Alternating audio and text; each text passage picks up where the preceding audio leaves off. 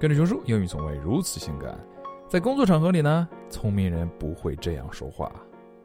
Number one, don't say that's not my job. Why? If your superior asks you to do something, it is your job unless you want to get sacked or fired.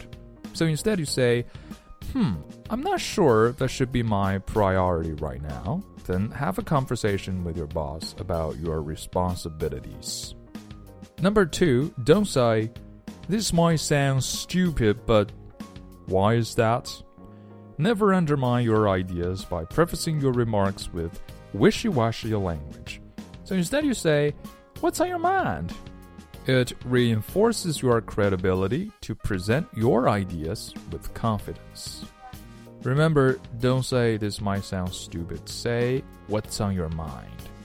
Number three, don't say I don't have time to talk to you. Why? You don't need a reason. It's so rude. It's plain rude in person or on the phone.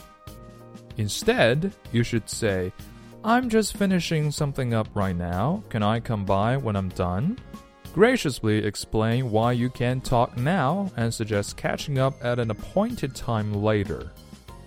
Let phone calls go to voicemail until you can give callers your undivided attention.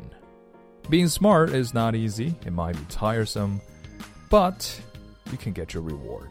That's all for today, guys. Thank you and see you tomorrow.